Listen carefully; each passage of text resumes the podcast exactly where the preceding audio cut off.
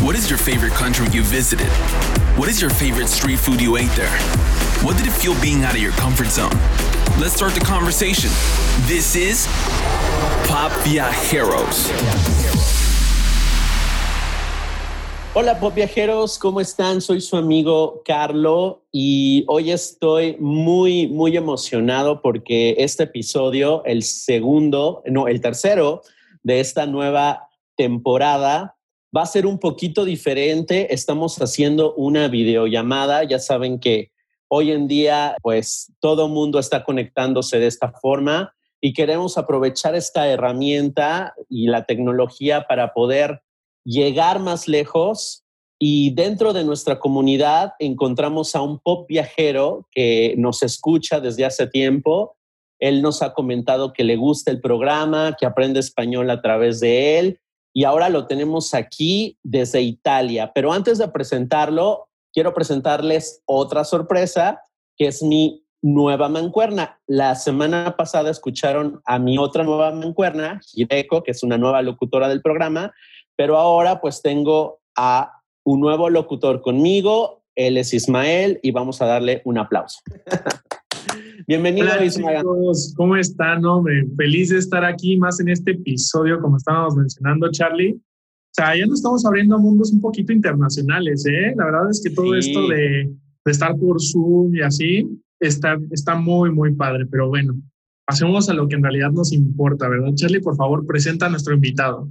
Gracias, Isma. Entonces, bueno, como les decía, este chico pues nos contactó por el Instagram y platicamos un poco con él y por supuesto que tiene el perfil que un pop viajero debe de tener. Alguien que ama los viajes, le apasionan las nuevas culturas, se atreve a salir de la zona de confort, etcétera. Vamos a conocerlo más a fondo con ustedes, Alessandro Cuneo, desde Italia. Hola a todos. Bravo. Gracias. Alessandro, bienvenido. ¿Cómo estás? Todo bien, gracias. Muy bien, muy bien. Desde México, eh, pues queremos que esta entrevista sea lo más provechosa posible porque sabemos que eres un pop viajero muy intrépido, que te gusta viajar a todos lados, que te gusta aprender idiomas. Tanto es así que pues hablas español, ¿cierto? Sí, más o menos hablo Ok, español. cu- Cuéntanos un poco de ti, Alessandro. ¿Por qué te convertiste en un, en un viajero y por qué estás aprendiendo español? Cuéntanos. Ok, eh, primero eh, tengo 20 años y hace un año empecé a viajar. Dejé todo para salir eh, de mi país y para empezar a trabajar como voluntario en Sudamérica. Y esto pasó porque después de cinco años bastante difícil de colegio donde estudié mucho, empecé a reflexionar sobre mi vida y sobre mi futuro. Y me dije que mi vida no me gustaba mucho. Yo era bastante triste porque mi vida era hecha solo de estudio nada más y quería hacer algo diferente antes que empezar la universidad. Algo para mm, ayudar, para ayudarme. Esto a través del eh, voluntariado. Y por esto todo empezó a, mm, a funcionar cuando me llegó el resultado de un test que había hecho, test de admisión a una universidad. Cuando me llegó el resultado y he sido aceptado, empecé a reflexionar, ok, tengo mis próximos tres o cinco años de mi vida ya, ya hecho, ya todo listo, pero esto me, me daba pena. Y por esto decidí de hacer algo nuevo y de salir de Italia y salir de mi zona de confort. Así- Vale, ¿de qué parte de Italia eres? Soy del norte, Milano. De Milano. Milán, ¿eh? Muy Me encanta, bien. me encanta. He estado allá un par de veces. Me gusta mucho tu ciudad. Oye, Muy Alessandro, grande. pero perdón, Charlie, pero en serio, qué padre. ¿Cuántos años dices que tienes? Ahora 20, recién 20, pero te fuiste a los 19 años. O sea, Charlie, a los 19 años tener esa mentalidad de decir, ¿sabes qué? Necesito cambiar lo que estoy viviendo. O sea, wow, o sea, la verdad eso está muy, muy padre. Pero a ver, Alessandro, sobre este tema que nos estás hablando, ¿hacia dónde decidiste tomar rumbo en este año de viajes? ¿Hacia dónde fue tu primer lugar? Cuéntanos. Mi primer lugar fue, ha sido Perú, porque el plan inicial era de quedarme seis meses a Perú, pero no sabía más o menos nada sobre el proyecto. Sabía solo que iba a trabajar como voluntario, pero no sabía mucho sobre el lugar, solo que era el centro del Perú la, área andina, en la región de Ayacucho y nada más sobre el proyecto ni sobre el trabajo. Y ni tampoco sabía hablar español. Entonces era todo más o menos difícil. Wow, pero, o sea, a ver cómo te fuiste a otro país sin siquiera saber lo que te estaban diciendo o lo que ibas a hacer, literalmente. Sí, porque sentía la necesidad. También para planear todo ha sido muy difícil porque hablé con un señor francés. Él hablaba español y francés. Yo pero no entendía ni el francés ni el español y hablaba italiano e inglés. Y él no entendía muy bien inglés. Entonces hablarnos ha sido difícil. Ya, wow. Oye, no, pues la verdad, muy admirable, muy valiente, porque pocos se atreven a salir e ir tan lejos a tan corta edad, ¿no? Isma también, bueno, ¿cuántos años tienes tú? Yo tengo 20 igual. Pues igual de jóvenes e igual de intrépidos. Felicidades. Sí, caray, ¿eh? Yo no voy a decir mi edad ahorita, si es que no me lo voy a preguntar. Entonces, ¿y por qué América, Alessandro? Hay tantos lugares, bueno, más cerca de Europa. Eh, bueno, está, por ejemplo, África, que queda pues relativamente más cerca, incluso Asia, pero venir a América, pues, vamos, son, son, son palabras mayores, ¿no? Entonces, ¿Por qué te aventuraste a venir tan lejos? Porque era un continente así grande, así interesante que me gustaba ir. Y además porque quería hacer una experiencia diferente, o sea, empezar a vivir en un otro sitio muy diferente desde Italia, con una diferente costumbre y un diferente idioma. Por esto.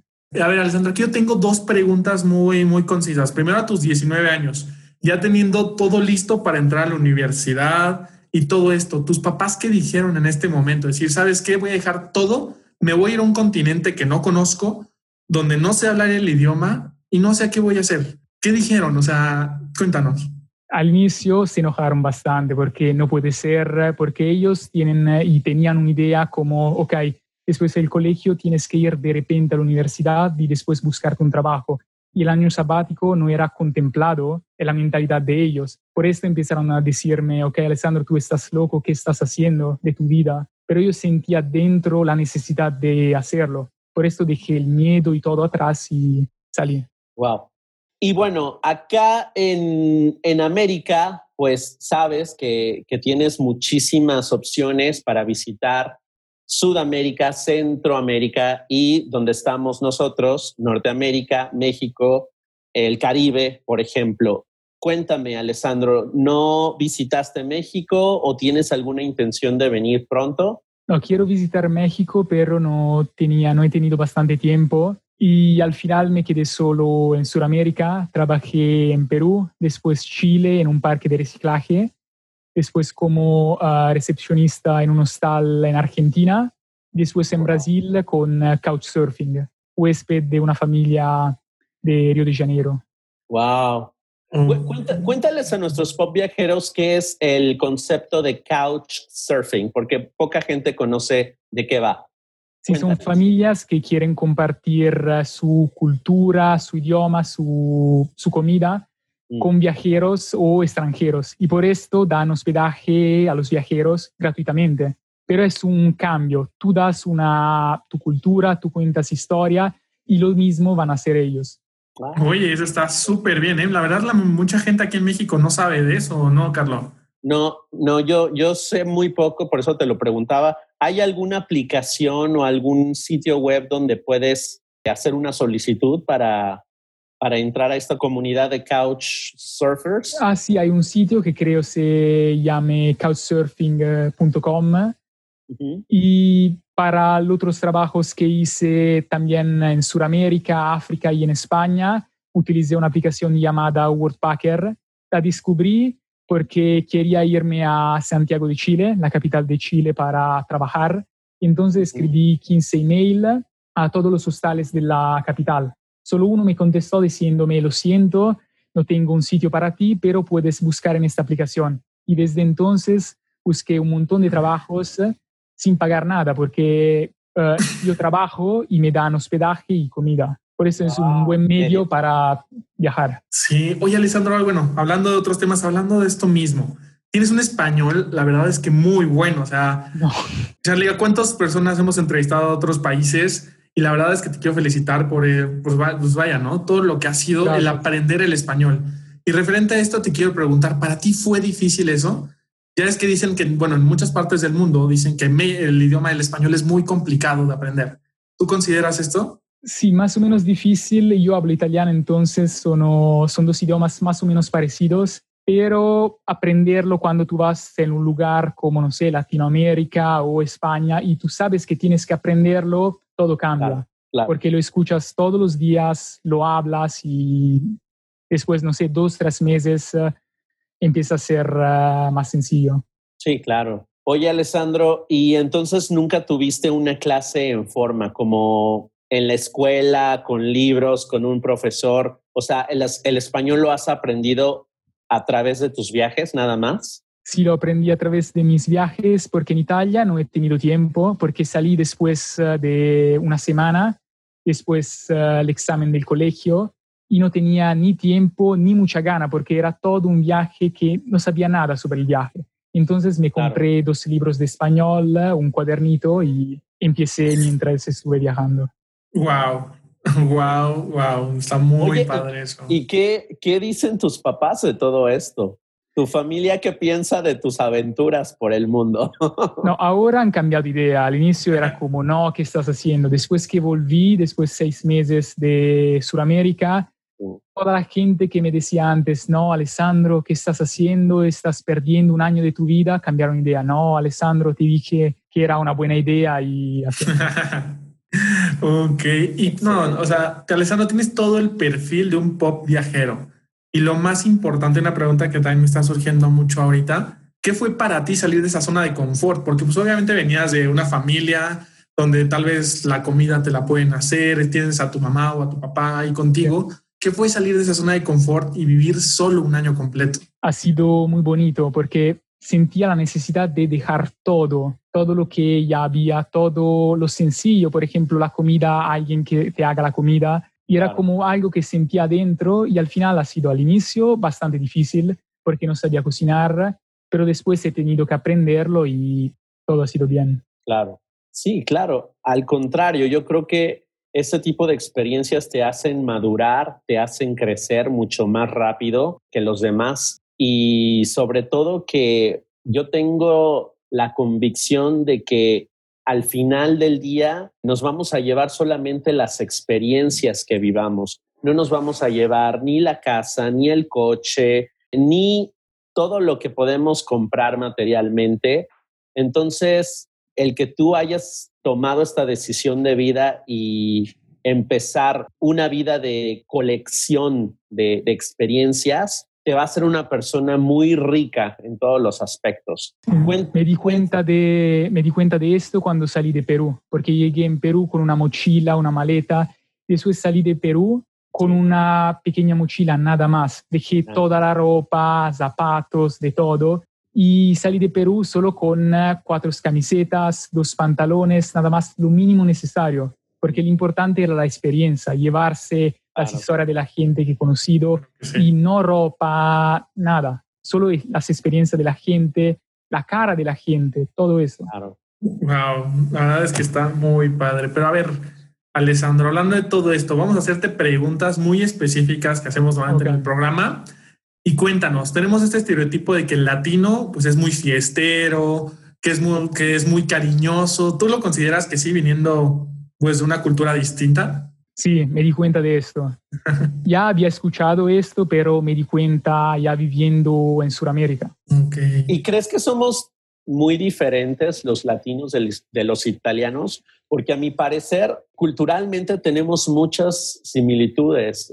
Yo viví en tu país y me tocó vivir en la parte sur de Italia, ah, eh, cerca de Nápoles. Y entonces me encontré con una cultura bastante similar, incluso te podría decir que un poco más cálida. Recuerdo que yo conocía gente nueva todos los días y esas personas me invitaban a comer o a cenar el mismo día que los conocía cuando aquí en México es muy raro que tú invites a comer a un desconocido el primer día que, lo conoces, ¿no?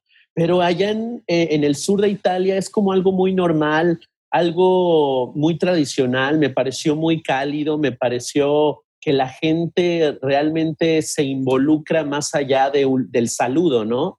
Sino que te quiere conocer, te quiere invitar a su casa para que lo conozcas, conozcas a su, a su familia. Y eso me pareció increíble, me encantó. ¿Qué piensas tú eh, si compararas a los italianos y a los mexicanos? Sí, hay muchas similitudes, sobre todo con el sur de Italia, porque el sur de Italia es un poco diferente con el norte, mm. porque el norte la gente es un poquito más fría. En el sur eh, la gente es muy caliente y es parecida a Latinoamérica. Ya, muy cálida. Muy cálida. Caliente también.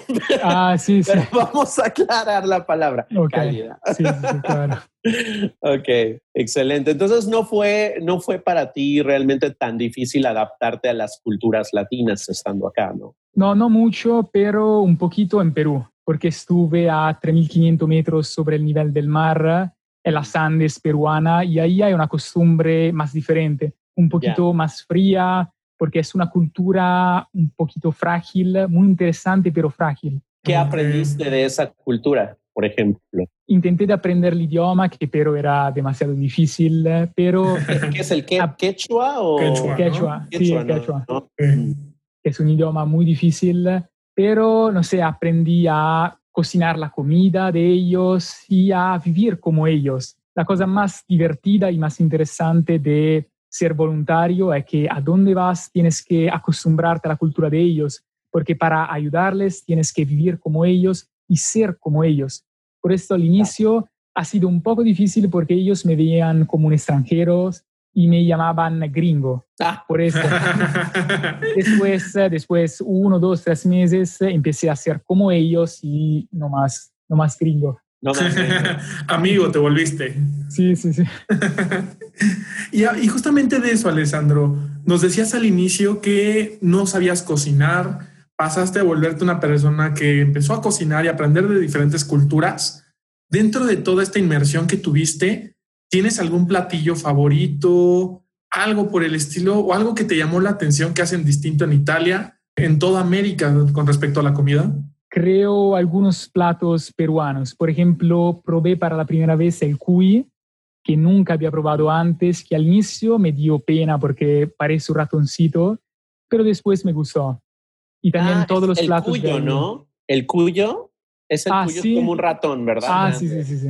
Ah, ok, ok. Por ejemplo, ¿no, ¿no te ofrecieron hierba o algo para soportar la altura? Ah, sí, hojas de coca. Hojas de coca, Sí, ¿verdad? o mate de coca, de todo. Y... ¿Y qué tal la experiencia? No, muy buena. Al inicio la altura era difícil porque yo no estuve acostumbrado. Milano es como 200 metros sobre el nivel del mar y 3500. Es muy difícil buscar un lugar así en Italia. Wow, wow. Casi no Sí. existe Claro, una ciudad y por esto he tenido bastante dificultad a sobrevivir para las primeras dos semanas y después eh, me acostumbré. Y también acostumbrarse a la comida ha sido un poco difícil. Sí, sí, claro. Por ejemplo, acá en México, cuando vengas, tienes que tener cuidado con lo que comas porque aquí se dice que hay una maldición. Cada extranjero que viene a México y come tacos o Sí, sí, sí. toma algo, vamos, de, de lo local, pues este, por lo general se enferman del estómago. Me imagino por, porque no han de estar acostumbrados a las bacterias o los gérmenes que andan por aquí y entonces cuando empiezan a comer mexicano, pues llega la, la venganza de Moctezuma, ¿no? Se dice. Sí, sí, sí, es la venganza de Moctezuma. Sí, entonces cuando vengas a México, ten mucho cuidado, lávate las Ok. manos y trata de comer en lugares establecidos, no en la calle, por favor. Ok, claro.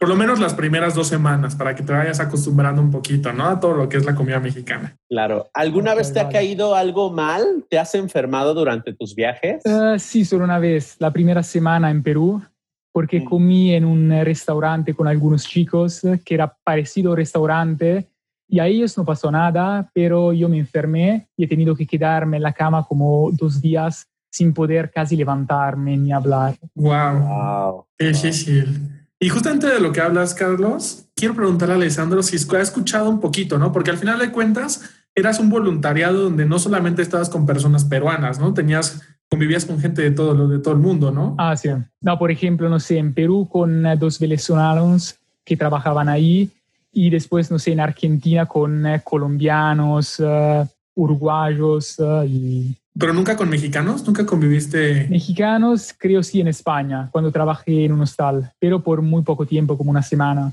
Ok. Ya, yo le quiero hacer esta pregunta a Alessandro porque yo sí tengo una duda muy, muy, muy cañona con esto. ¿A ti qué te suena, Alessandro, cuando te dicen tengo mal del puerco? ¿A qué te suena? ¿A qué te suena? A ver, dinos, ¿a qué te suena? tengo mal de cabeza, algo así. no, bueno, ¿sabes qué es el puerco? Sí.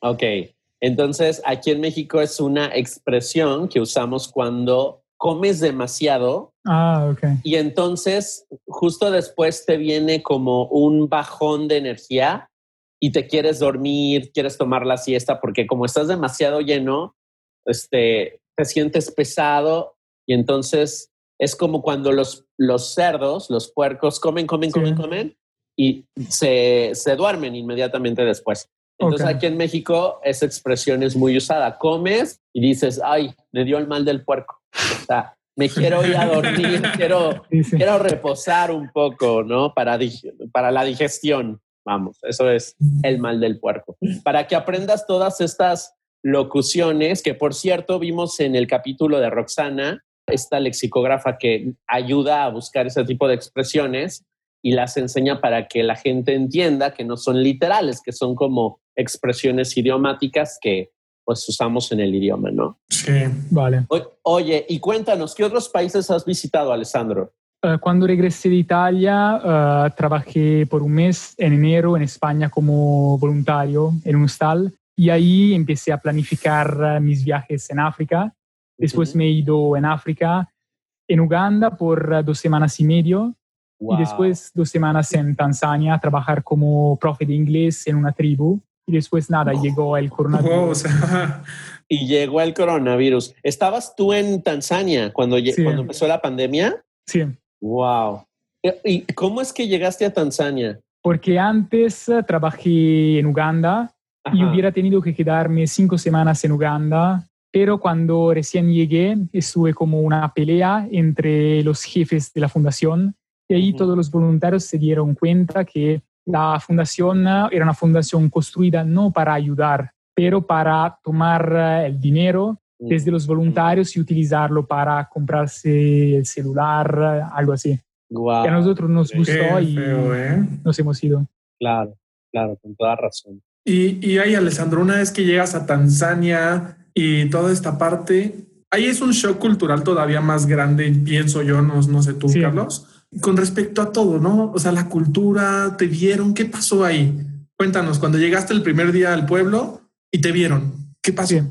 todos empezaron a mirarme porque por supuesto era el único extranjero, creo, en toda la provincia porque no había nadie. Y los niños eran muy felices porque creo que nadie habían visto, que nunca habían visto un extranjero. Entonces empezaron a correr para saludarme, para ir conmigo, tocarme, porque nunca habían visto a alguien así diferente, con, eh, no sé, así alto, con un color de piel diferente. Y el único problema era hablarnos, porque ellos eh, hablaban el swahili y no entendían el inglés. Solo dos personas en el pueblito hablaban inglés. Wow, o sea, que ha aventado también a eso, ¿no? O sea, no poderte comunicar con nadie. O sea, ¿cómo hacías en esos momentos? porque al final de cuentas tratabas con toda la comunidad. ¿Cómo te comunicabas? ¿Señas? ¿Risas? señas. ¿Cómo? Señas, risas de todo, con las manos uh, y así. Claro. En Italia estamos un poco acostumbrados a hablarnos claro, uh, con, con las el manos. cuerpo. Claro. Sí, sí, con el cuerpo. Por supuesto. Oye, Alessandro, y eh, bueno, justo tocaste eh, el tema eh, que, bueno, nos, nos cambió la vida a todos, la pandemia. ¿Cómo fue para ti, pues, siendo un italiano en un lugar, pues, tan diferente a, a tu país y a lo que tú estás acostumbrado, enfrentar una, una situación, pues, nunca antes vista, al menos de nuestras generaciones, enfrentar es, esta pandemia estando tan lejos de tu familia, después de que cerraron las fronteras de casi todo el mundo. Sí. ¿Qué hiciste tú? nada, una, una noche estuve leyendo un artículo en el celular y empezaron a llegarme un montón de mensajes de mi familia y mis amigos diciéndome, ok, Alessandro, cuidado porque en Italia está el lockdown, entonces nadie puede ingresar al país. Y ahí entonces me di cuenta de lo que estaba pasando. Pero yo quería seguir viajando porque la próxima etapa hubiera sido Asia. Entonces no quería pararme o regresar a mi país porque además es muy difícil después que has viajado para meses libre, regresar a tu casa en cuarentena. Y por esto estuve casi listo para comprar el billete para ir a Asia, pero decidí de, esperar un día. Y el día después eh, decidí de irme de repente a España, porque a Italia no, no habían vuelos y los vuelos que habían se cancelaron de repente. Y uh, afortunadamente había trabajado en enero en ese hostal en Córdoba, en España, y entonces escribí con ellos. Ellos me dijeron, ok, tú puedes uh, ir a nosotros, trabajar un poco, y si vamos a cerrar para la cuarentena, nos vamos a dejar adentro todos los voluntarios. Y entonces era todo más o menos bueno. Después, cuando llegué en Córdoba, trabajé un día y después 24 horas hemos tenido como una reunión de emergencia y ahí nos dijeron, ok, tenemos que cerrar, pero afortunadamente todos los voluntarios tienen que ir, tienen que salir del hostal. Y todos los que han podido regresar, regresaron, pero yo no, porque en Italia todas las fronteras estaban cerradas. Híjole, increíble, wow. ¿Y qué hiciste en ese momento? O sea, ¿a dónde te fuiste? O sea, porque fue como, bye, haz mucha suerte. ¿Qué hiciste en ese momento? Casi, casi. Al inicio ha sido un poco de shock porque no me esperaba esto, porque pasó de repente, en 24 horas cambió todo. Antes, ok, ustedes pueden quedarse y después no, tienen que irse. Y al final me junté con eh, dos voluntarios, un voluntario de Bélgica, Colin, y una de Argentina, Nadia, que no han podido regresar a sus países. Entonces hemos buscado un piso a donde quedarnos, pero al final en tres meses hemos cambiado más o menos cuatro o cinco pisos porque cada dos semanas la, la renta se acababa, entonces hemos tenido que buscar otro piso y así. Y dentro de todo esto, a pesar de seguir viajando, no, no había algo dentro de ti que decía, quiero regresar con mi familia, quiero regresar a Italia o seguías con la mentalidad de quiero seguir viajando? La mentalidad era quiero seguir viajando porque yo sabía que en un año, después el, la fin del año, en junio, ya hubiera tenido que regresar. Y sabía que mi familia estaba bien en Italia porque ahí en mi familia no pasaba nada, estaban todo bien. Y por eso no quería regresar, porque además era bastante peligroso porque eh, viajar con los aviones o con los buses era bastante peligroso, porque había mucha gente sin mascarillas y por eso no quería dar daño a ellos. Exacto. Mm, sí, no, pues sí, también ese es un punto muy importante. Oye, Alessandro, pero pues recuerdas que cuando empezó la pandemia, después de China, el, el foco rojo o toda la atención estaba en Italia en mi ciudad, en Milano. Ah, en Milán, exactamente. Esto cuando todos me veían el pasaporte italiano y además viene de Milano, era como... Justo eso, te, justo eso te quería preguntar. ¿Sufriste algún tipo de discriminación por ser italiano? Porque para mí resultó como demasiado amarillista y muy injusto que todos los medios se centraran en, en Italia y, y, justo en esa parte, ¿no? Como si toda la gente que saliera de ahí estuviera infectada como zombies. O sea, me pareció que estaban haciendo una narrativa muy dramática. Sí, obviamente los hechos lo fueron, pero más allá de eso, afectó a muchas otras personas como tú que no estaban en su país y entonces hay mucha gente ignorante que solamente por saber que, tú venías de, de ese lugar, de Italia, pues te podía discriminar o podía hacer algún comentario un poco fuera de contexto, fuera de lugar. ¿Alguna vez o en algún momento te sentiste discriminado por esa situación?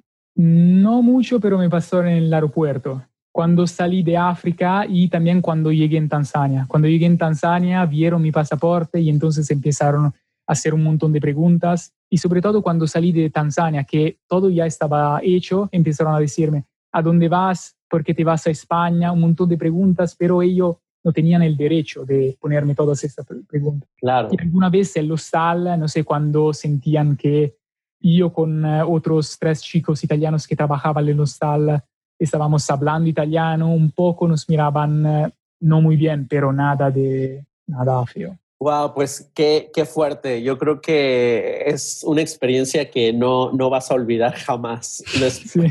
Después de la, de la, pandemia hay un parteaguas, ¿no? Un antes y un después.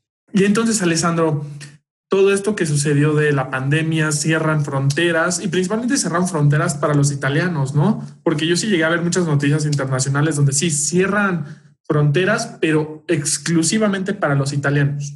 Tú estabas hablando sobre que, te querías ir a Asia y todo esto. ¿Te cerraron esas fronteras también para ir a esos países o por qué te moviste a España? Sí, me pasó esto. Cada dos días eh, tenía que cambiar el plan, porque antes el plan era de ir eh, en India a trabajar como voluntario y en Nepal.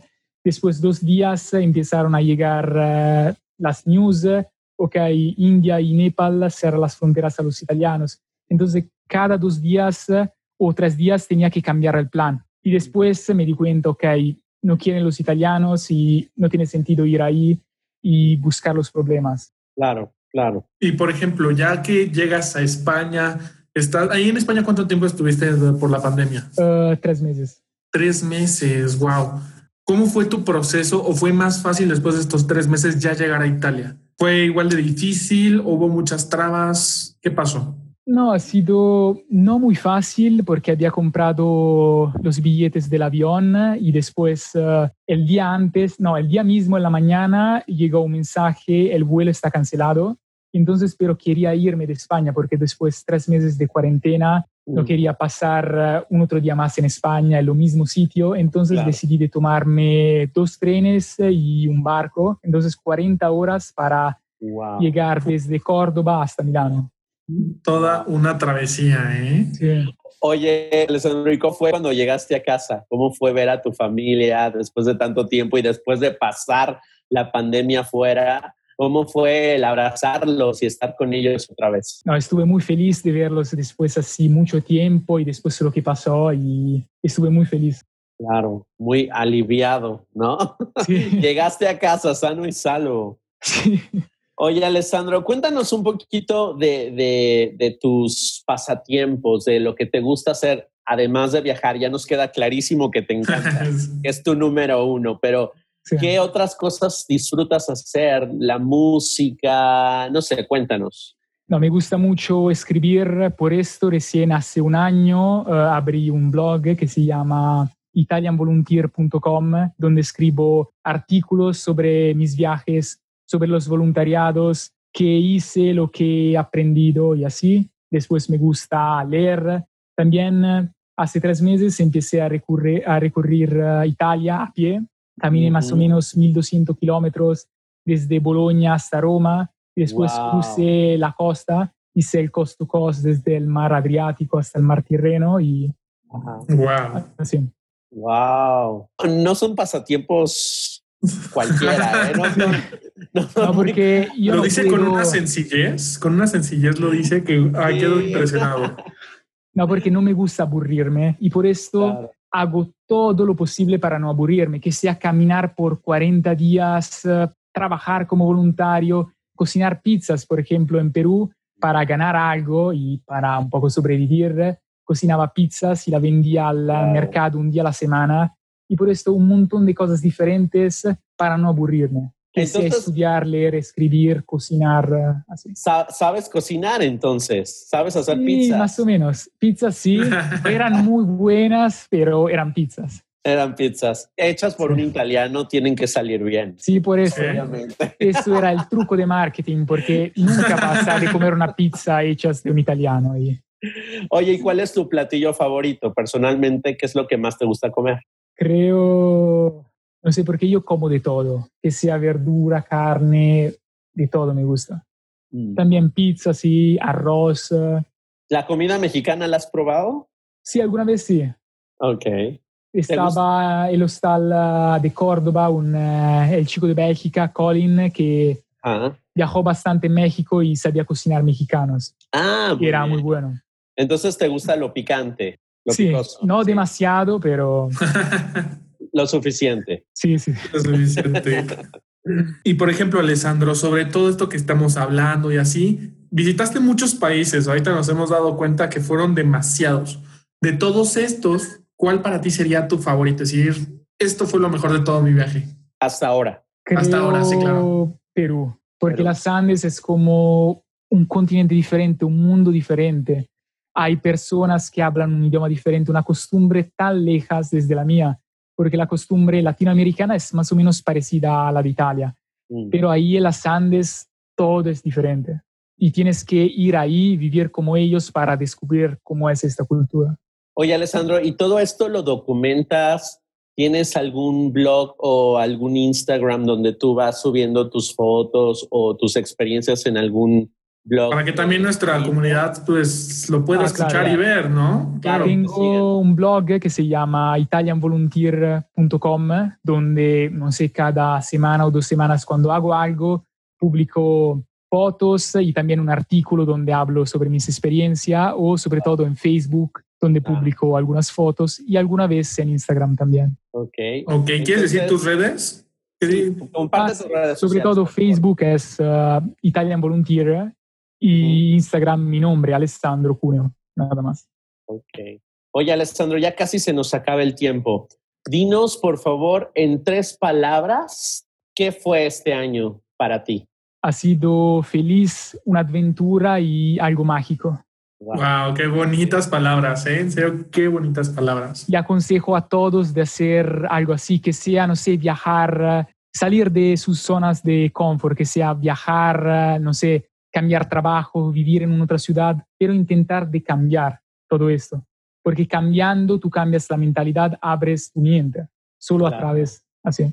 Así es. Pues entonces, chicos, recuerden seguir a Alessandro. Su Instagram lo acaba de decir, Alessandro Cuneo. Y pues me gustaría, por favor, Alessandro, que le mandaras un mensaje a nuestros escuchas, pero en tu idioma, en el italiano, que para mí es una de mis lenguas favoritas, me encanta. Por favor, haznos escuchar eh, Va bene. tu idioma. Ciao, grazie a tutti, è stato un piacere essere intervistato da voi due e in bocca al lupo a tutti per eh, la propria vita e sempre continuare a viaggiare, fare qualcosa di differente che a voi piaccia e seguir viviendo. Muchas gracias. Muchas gracias, Bravo. Alessandro. Grazie. Bueno, pues Isma, ¿cómo te sentiste en esta primera entrevista tuya? Muy, muy padre, muy cómodo y con un invitado del tamaño, no, Gracias. ¿qué les digo? Muy, muy padre. Eh, pues no, no hay que decir más cosas, Carlos, porque se vienen cosas muy interesantes, Sí. nuevos integrantes y además Sí. unos invitados también como Alessandro, ¿eh? Muy, Sí. muy padres. Así que, eh, bueno, les quiero hacer una invitación a toda la comunidad de Pop Viajeros. Si quieren contar su historia, así como Alessandro lo hizo hoy, y quieren compartir sus experiencias con nosotros, escríbanos. Nuestras redes sociales son es pop-viajeros. Nos encontramos en ambas redes, tanto Facebook como Instagram. Y pues claro, nos ayudarían mucho suscribiéndose en Spotify o en cualquier red social de streaming, porque este es un proyecto que pues, nos estamos echando muchas ganas, mucho empeño para dar a conocer a todos estos personajes, ¿no? Estos personajes que tienen historias que contar y que la verdad mueven montañas. Claro, y aparte nos inspiran. Yo Claro. hoy me quedo muy inspirado con la historia de Alessandro y yo creo que ustedes también. Estudien italiano, chicos, es una de las lenguas más bellas del mundo, lo tenemos que decir. Y Gracias. también quiero aprovechar para mencionar a nuestros patrocinadores, la escuela Now Nichiboku. Now se dedica a impartir varias lenguas, entre ellas el italiano, por supuesto, y Nichiboku, eh, la escuela hermana de Now, el japonés, el idioma japonés. Entonces, para que también a través de nuestras redes sociales puedan pedir más información de los cursos y aprendan italiano perché è una delle lingue più belle del mondo. uy, uy, uy. Eh, anch'io parlo l'italiano. Y con, con la manita y todo. ¿eh? Oye, Alessandro, antes de terminar, es que me encanta eh, preguntar esto. ¿Cuáles son los estereotipos que los extranjeros tenemos de ustedes los italianos que más has escuchado? Ah, que comen siempre, los italianos comen siempre pasta, pizza, hace mucho ruido y no saben manejar muy bien. Claro. sí, sí, sí. Y, que, y que todos este, son más o menos como de la personalidad del padrino, ya sabes, con el sombrero, ah, sí. Al Capone, y todos saben cantar este O Sole Mío. sí, sí, sí. Bueno. ¿Y cuáles son los estereotipos que la gente en Italia tiene de nosotros, los mexicanos? Fiesteros y después que comen eh, picante y creo nada más. Tacos. Tacos. Tacos. Y tequila, ¿no? Sí, sí. Lo que nos han mencionado los otros pop viajeros. Muy bien, Alessandro. Muchísimas gracias por haber aceptado la invitación. Te mandamos un abrazo muy fuerte. Yo soy Carlo. Y yo soy Ismael. Y nosotros somos Pop Viajeros. Pop Viajeros.